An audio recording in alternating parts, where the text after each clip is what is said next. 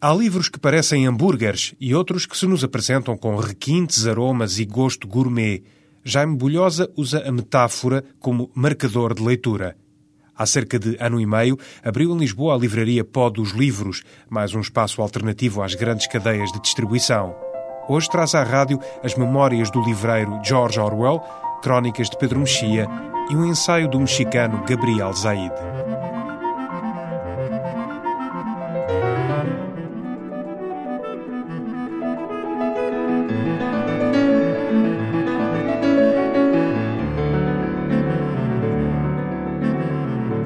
Olá, Jaime Bolhosa, bem-vindo à TSF. Obrigado. Uma das suas escolhas para esta visita à rádio é uma obra recentemente editada pela Temas e Debates, Livros Demais, Ler e Publicar na Era da Abundância, do mexicano Gabriel Zaid. É um pequeno ensaio onde, entre outras coisas, o autor define o livreiro como alguém que proporciona encontros felizes entre os livros e os leitores. De que forma é que se revê nesta definição? Totalmente. Ou seja, é, é, é, o papel do livreiro é exatamente esse. É conseguir escolher os livros, selecionar os livros para os leitores, para os seus leitores, para os leitores do, da livraria que têm esse perfil. Ou seja, quando nós criamos uma livraria, criamos um, temos uma ideia de um conceito de livraria e, e, imaginamos os leitores que vamos ter para esse conceito. E, e a partir daí eh, escolhemos e selecionamos os livros na imensidade de livros que existem. Temos que obrigatoriamente eh, não podemos ter todos, e então uhum. temos que selecionar alguns. E, e, é esse trabalho que o livreiro deve fazer, é escolher os livros que acha que os seus leitores vão querer. Quando o Jean Bolhosa uh, imaginou, quando imaginou a equipa que arrancou com esta livraria este espaço, que perfil é que desenharam para o vosso leitor, para o vosso cliente? A Pó dos Livros, para já começa pelo nome, não é? Pó dos Livros. O que é que eu pensei quando escolhi o nome Pó dos Livros? Salta dentro de um livro, para começar, o nome, não é? Uh... Salta dentro de um livro do, do, do Zafón. Do... Rui Zafón, do catalão, eh, autor da Sombra do Vento. Exatamente. Eu estava a ler o livro e o, e o livro fala de, de, de, de, livros velhos, este pó, e lembrei-me de uma, de uma história passada com o meu pai. O meu pai era um bibliófilo, era um leitor compulsivo e comprador de livros compulsivo, e eu era muito miúdo, lembro-me disso. E ele chegou a casa mais uma vez com, com um saco cheio de livros velhos, cheios de pó, daqueles amarelos. E eu perguntei-lhe, oh, pai, porquê que, porquê que compras sempre livros velhos e cheios de pó? Não, não percebo. E ele disse, é exatamente por terem pó que eu os comprei. E eu fiquei muito espantado e, desculpe, pai, mas eu não, não estou a perceber. E ele disse, o pó representa o tempo. São os livros que resistiram ao tempo. E por isso eu os considero importantes. Ou seja, os livros que, que, se mantêm nas livrarias são livros que interessam sempre, que, que, que, não perdem não perdem data de validade, não é? São, são livros de sempre. E são esses livros que são importantes ter nas livrarias. E, e é para os livros. Que não é um alfarrabista. Não Já é agora convém esclarecer. Não é alfarrabista, mas também tem, também tem livros uhum. antigos e escutados e nós andamos sempre a fazer essa busca nos alfarrabistas à procura de livros, de livros que, não, que as pessoas procuram e não existem. Uhum. A Pau dos Livros o que faz é selecionar os livros que nós achamos essenciais. Ou seja, a Pau dos Livros é uma livraria generalista, mas nós queremos ter os livros essenciais de, essenciais de cada tema. Os livros essenciais de história, os livros essenciais de filosofia, os livros, os clássicos da literatura, os livros essenciais de cada tema, de cada conhecimento humano. Isso é, esse é, é o perfil. E assim, o vosso leitor será o, alguém que procura essas obras essenciais em cada área ou que um... Eu acho eh, eh, as pessoas procuram eh, muitas vezes as pessoas perdem, não sabem bem o que é que procuram. Uhum. Quando a pessoa procura um livro, às vezes não sabe. E Daí perde... o encontro feliz, que muitas vezes é encontrado por um livro. Exatamente, os leitores solicitam muitas vezes o livro é para os aconselhar, é? Uhum. E é uma coisa que eu gosto de fazer, aconselhar os livros que eu li que gostei. Claro que às vezes posso me enganar e a pessoa não gostar nada daquilo que eu aconselhei. Mas eu digo sempre, olha, você leva a minha responsabilidade, se não gostar, troca. Mas é importante o livreiro aconselhar o livro que acha bom, ou porque leu alguma referência sobre o livro e alguém disse bem, ou porque leu aquele livro e gostou imenso. Portanto, esse trabalho é essencial. Eu, quando entro numa, numa, numa uma casa qualquer de informática, eu, eu, espero alguém do outro lado que seja especialista. É isso que o livreiro é. Um uhum. especialista sobre livros. E por isso tem que aconselhar o livro. Vamos ao livro que, no fundo, uhum. motiva este arranque de conversa, que é um livro sobre este mundo uh, dos livros. Há livros demais, na, na, sua opinião, que no fundo é o ponto de partida para esta reflexão do, uh, do mexicano Gabriel Zaid? Não, isso é uma questão complicada. Não há livros demais no sentido que quanto mais diversidade houver, maior escolha nós temos. Não há livros demais. Há livros demais para as livrarias e há livros demais porque as pessoas não têm tempo de ler nem um centésimo dos livros que existem. Nesse sentido, há livros demais. E há, muita, e há muitos livros que, de facto, não interessam. Na minha opinião, como é uhum. evidente. Eu, eu, eu, costumo dizer, é, a diferença entre os livros, os livros maus e os livros bons é como um, um restaurante gourmet e o McDonald's. Ou seja, tirando a parte elitista do, do restaurante gourmet e da parte económica, quando nós vamos a um restaurante gourmet, em princípio, vamos escolher um prato que vai ser confeccionado por um cozinheiro de alta cozinha. Vai ser temperado com especiarias especiais. Vai ser cozinhado e oh, à temperatura ideal. Vem para a nossa mesa bem apresentado. Nós vamos ter uma experiência gastronómica diferente, nova vai-nos saber bem, vamos ter prazer e vamos sair satisfeitos. Os livros maus é como comer um hambúrguer. Nós comemos um hambúrguer, tudo bem, não é nada de novo, é descartável, deita-se fora, não se suja o prato. Mas saímos lá com desconsolo. E nisto tem uma vantagem nos livros, é que pagamos exatamente o mesmo. É... Depois, eu, eu, penso, há livros demais, né? nós temos muita escolha, temos muita diversidade. Mas será que essa diversidade de facto representa Uh, será que os livros que vendem muito, os best-sellers, os livros que têm capacidade de, de poder comprar espaço no, no, nos, nas livrarias e, e no, noutros, noutros sítios que se vendem livros, porque na, na, realidade os livros que nós lemos, vemos na maior parte das livrarias são livros que, por venderem muito, ocupam o espaço dos outros, ocupam o espaço daquele, daqueles livros para, para, para alguma minoria que vende mil, três mil, que não se vê nas livrarias. E assim, o que acontece é que os leitores veem sempre, quase sempre, os mesmos livros na, em todos os sítios. Não há muito pouca variedade. Os outros livros que, que, que procuram e que se calhar nem sabem que existem porque não se fala na televisão, porque não se fala na rádio, porque não se fala nos jornais, as pessoas nem sabem que existem, portanto perdem-se. É?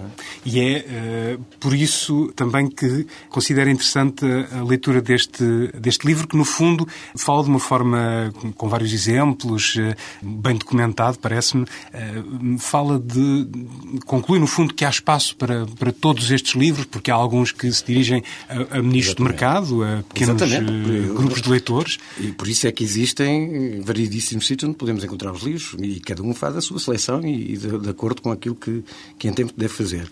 Mas o livro fala mais, o livro fala essencialmente sobre a finalidade da, da leitura, não é? Hum. E do excesso de produção de, de livros. E dentro desse excesso de produção, a questão que se põe é o que ler e como encontrar o que ler. Essa é a ideia essencial deste livro.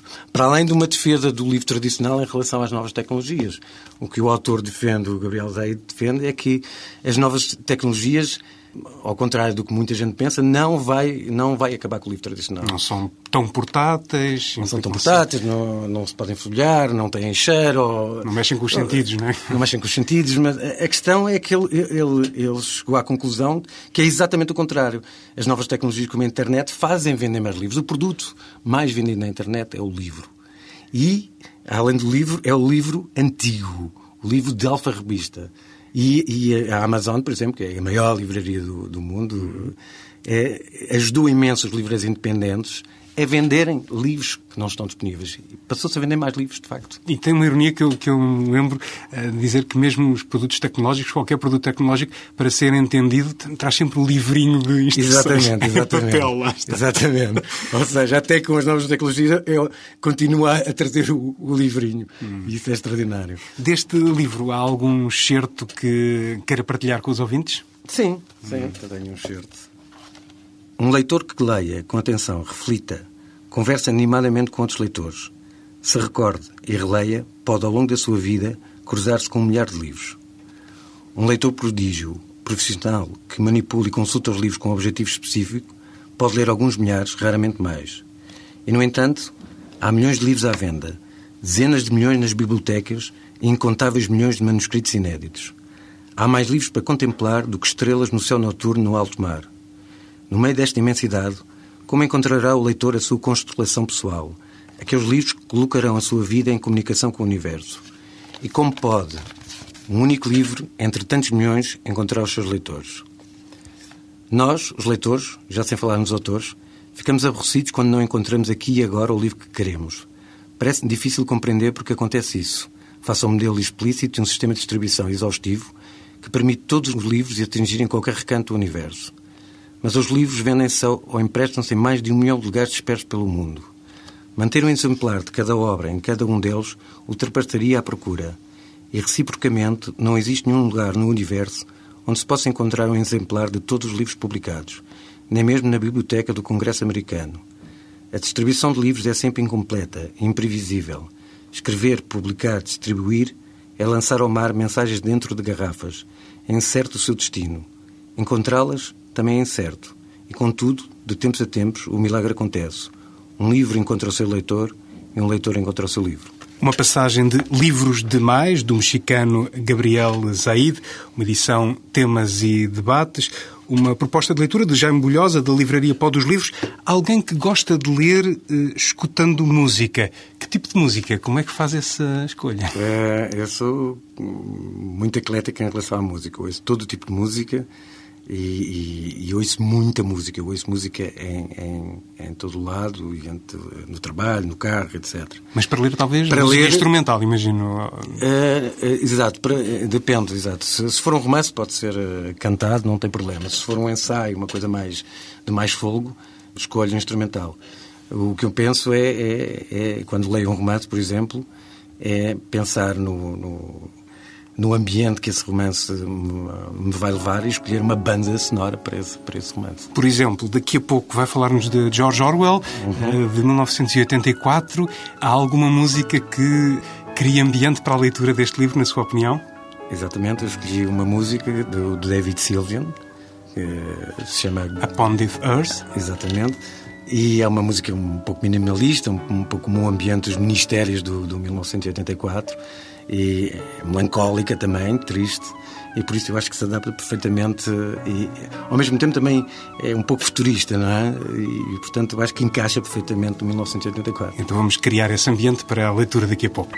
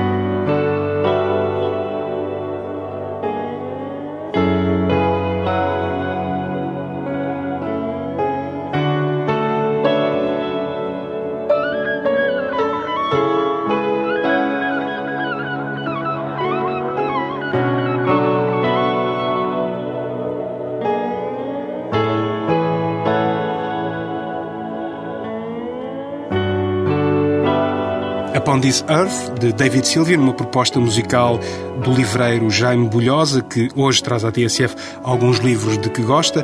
Por exemplo, já falámos dele aqui há bocadinho, 1984, de George Orwell, o autor que cunhou o termo Big Brother, eh, uma metáfora para um mundo totalitário, hipervigiado, opressivo. Um livro que já leu e releu? Eu li numa, numa fase, tinha 15, 16 anos, portanto, muito pouco tempo depois do 25 de Abril em que se falava ainda muito de fascismo e de ditadura e, e que as consciências políticas estavam a surgir nas pessoas. E alguém me aconselhou, não sei se já exatamente quem foi, mas disseram-me que era uma, uma obra-prima. E eu li o livro. E para mim foi um murro no estômago.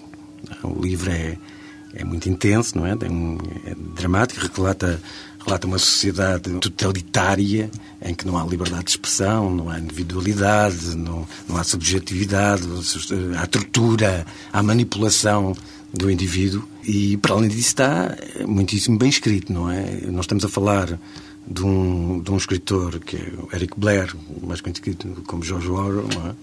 que é o seu pseudónimo, e é um escritor que tem uma obra para além da ficção, nomeadamente como Triunfo dos Porcos, também é muito conhecido, e tem uma, uma, um trabalho na área de jornalismo político muito importante. Portanto, quando eu escolhi este livro, pensei em trazer um, um romance, para além dos outros livros que eu trouxe que não são romances, mas também trazer um autor, alguém, alguém que neste momento é considerado um dos autores mais importantes do século XX. E regressou ao livro depois dessa primeira leitura, enfim, motivada Exato, aquele ambiente. O, o, o, que fez com que eu regressasse é porque eu tive a noção mais tarde de que não tinha compreendido o livro na sua totalidade. Ou seja, eu li o livro, percebi o enredo, achei achei muito interessante aquilo li de, seguido, mas os conceitos não estavam ainda lá, não é? Eu, não, o, o, que livro fez foi despertar-me para os interesses da, da, política, o que é que a política queria dizer.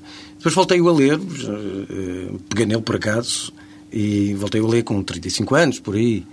E a leitura foi muito mais conseguida, não é? Ou seja, eu já tinha os conhecimentos básicos necessários para, para compreender a obra na sua totalidade. É? Como tantas vezes acontece com leituras em diferentes Exatamente. fases da vida. Exatamente. E mais recentemente descobriu que uh, George Orwell também chegou a trabalhar numa livraria, no caso, numa, numa alfarrabista. Sim, a alfarrabista, não, é, é, eu acho que aquilo era um misto entre alfarrabista hum. e livraria. Isso aconteceu por acaso, eu estava, isto é as maravilhas da internet, eu estava a fazer pesquisa na internet, uns textos sobre livrarias, e de repente aparece um, um texto que se chamava Bookshop Memories, e li. Li, e achei interessantíssimo, identifiquei-me em alguns aspectos, não, não todos, e no fim estava lá escrito George Orwell. Eu não fazia a mínima ideia que ele tinha sido livreiro, então fui fazer uma pesquisa. Ele foi, de facto, livreiro durante muito pouco tempo, foi livreiro durante, em Londres durante uh, os anos 34 e 35, não estou em erro, antes de ele partir para a Guerra Civil de Espanha. E escreveu um, um texto sobre a sua experiência na livraria, que, que, não foi para ele muito agradável. Não parece ter sido muito feliz no caso Exatamente, e portanto, uh, mas é interessantíssimo e, e está bem escrito. O, o, texto não, segundo eu sei, nunca tinha sido traduzido para português pelo menos nas obras que eu procurei, o, o texto não apareceu. Eu pedi a uma tradutora minha amiga, a Madalena Alfaia, que trabalha nas edições de tinta da China, para, para o fazer. Eu acho que ela o conseguiu fazer, fez uma adaptação. E eu publiquei no meu, no meu blog, no blog da livraria. Hum, então, numa uma estreia na rádio, é, é um certo deste texto okay. de George Orwell sobre as memórias dessa eu passagem por uma livraria. Eu vou ler só um final que, uhum. que, em, que ele se, em que ele explica porque é que não gostou de ser livreiro. A verdadeira razão que me faz rejeitar a ideia de passar o resto da vida no negócio dos livros é o facto de, enquanto me dediquei a ele, ter perdido o amor pelos livros. O livreiro tem de mentir acerca dos livros, isso faz com que passe a não gostar deles.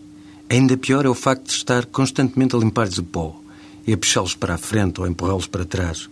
Houve uma época em que eu de facto adorava livros. Quero dizer, adorava vê-los, cheirá-los e senti-los. Pelo menos se tivessem 50 ou mais anos. Mas assim que fui trabalhar para a livraria, deixei de comprar livros. Hoje em dia, compro um livro de vez em quando. Mas só se for um livro que quero ler e não posso pedir emprestado. E jamais compro lixo. O cheiro doce do papel envelhecido já não me seduz. Está demasiado associado na minha cabeça a clientes paranoicos e a moscas azuis mortas. Alguma vez na sua vida de livreiro disse já estou farto disto, chega de livros, já lhe aconteceu? Nunca, eu, eu não concordo nada uh, neste aspecto com, com, com o Jorge Orwell. Para já, eu não minto sobre livros. Acho que é um erro terrível o livreiro mentir ao seu cliente sobre o livro. O livreiro, se lhe pedir a opinião, deve ser honesto, mesmo que perca uma venda. O que o livro deve fazer, quando não gosta do livro que a pessoa está, eh, de que estamos a falar, é tentar aconselhar outro que gosta. Portanto, eu nunca minto sobre os livros, é um princípio que eu tenho. E não concordo no, noutro aspecto, mas eu cada vez gosto mais de livros. Claro que há alturas em que uma pessoa está mais farta do seu emprego, está cansado, porque a livraria tem um lado não romântico, não é? A livraria tem a parte pesada, carregar os livros, a parte burocrática, etc. Mas eu, de facto, cada vez gosto mais livros. Mas cada vez gosto de alguns livros, não de todos. Cada vez gosto mais dos clássicos, ou de algum livro que me ensina alguma coisa. Eu, de facto, não me interesso por todos os livros, não a experiência do livreiro Jaime Bulhosa, cruzada com as memórias do uh, livreiro acidental uh, George Orwell, um leitor, Jaime Bulhosa, que já nos disse que gosta de desvendar livros na companhia da música, ligando a música aos livros que vai lendo e, mais uma vez, uh, uma pista musical antecipando a próxima leitura. Daqui a pouco vamos ao encontro do cronista Pedro Mexia e, por causa disso, escolheu um tema de Nick Drake, Riverman, aqui numa versão especial. De Brad Meldau, sim. Do pianista Brad Meldau? Que, que é agora, hoje em dia, o, o pianista de culto jazz, não é? Contemporâneo. E porquê esta escolha? Porque eu conheço o Pedro Mexia, conheci-o através de... O Pedro Mexia é autor da editor das edições Tinta da China que as edições da China pertencem à minha mulher Bárbara Bilhosa e à Inês Ugon, que é minha amiga. Portanto, aconteceu eu conhecer o Pedro, não o conheço há muito tempo, nem o conheço muito profundamente, mas conheço e já tive a oportunidade de falar com ele várias vezes sobre, sobre música. E o Pedro tem um gosto muito semelhante em relação à música do, do que eu tenho. Bastante melancólico nesse sentido. E eu sei que ele gosta de Nick Drake, e então uh, queria, queria fazer uma espécie de homenagem em passar o, o Nick Drake com esta versão do Brad Meldau, que ele se calhar nem conhece. Não é?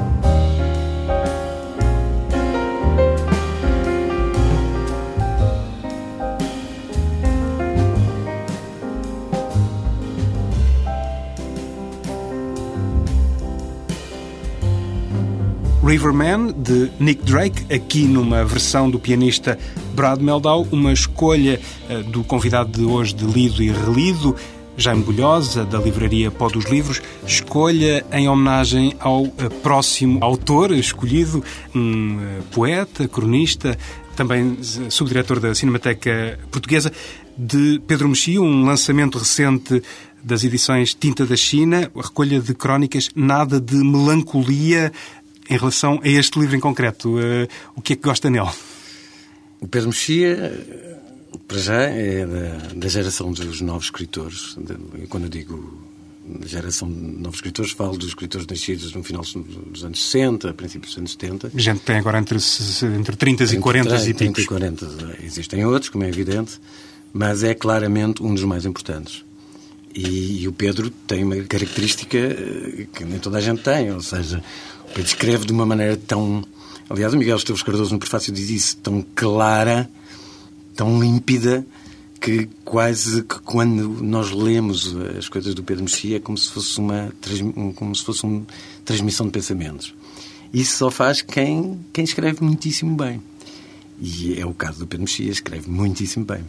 Para além disto, eh, as crónicas do Pedro, eu só conheci algumas, não, não conhecia todas, e, e, com este livro tive a oportunidade de, de as ler todas. Estas crónicas são.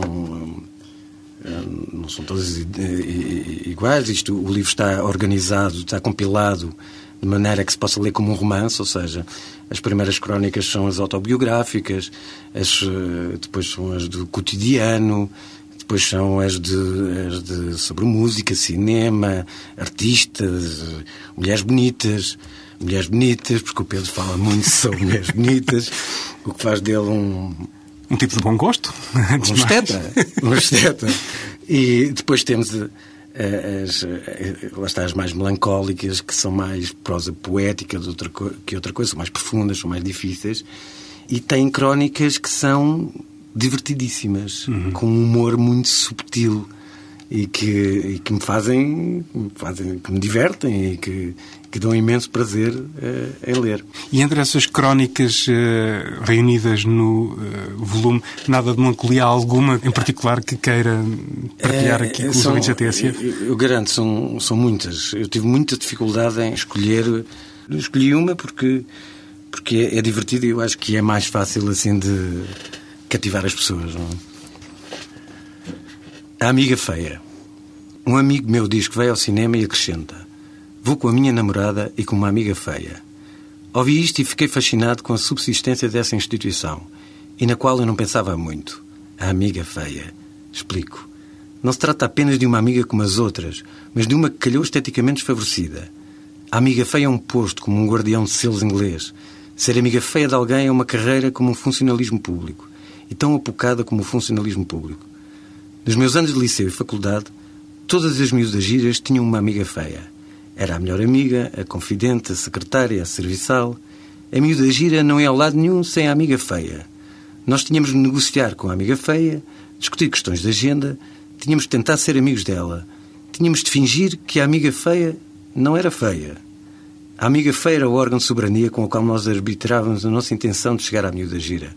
Como recompensa, a amiga feia às vezes, mas raramente, ficava com alguns dos pretendentes feios à amiga gira. Nós, rapazes, discutíamos as estratégias com a amiga feia como generais nas salas dos mapas. A amiga feia estava disponível para as reuniões e despejos emocionais, estenografava as nossas intenções para depois transmitir embelezadas, aconselhava os nossos egos inquietos em termos de possibilidades e camisolas. A amiga feia estava imbuída da simpatia das classes exploradas e hermanada connosco na frustração amorosa. Talvez a amiga feia almejasse os rapazes giros, mas nunca falava disso. Ela gozava da pequena liberdade vincentina de, como serva, criticar a sua senhora, mas de modo bastante benigno. Sem a miúda gira, a amiga feia não tinha vida social de espécie alguma. Não estaria sempre rodeada de rapazes como de facto estava. Embaixadora altiva ou espectadora tímida dos fogosos amores alheios. Sabendo isso, nunca mordia a mão que a alimentava.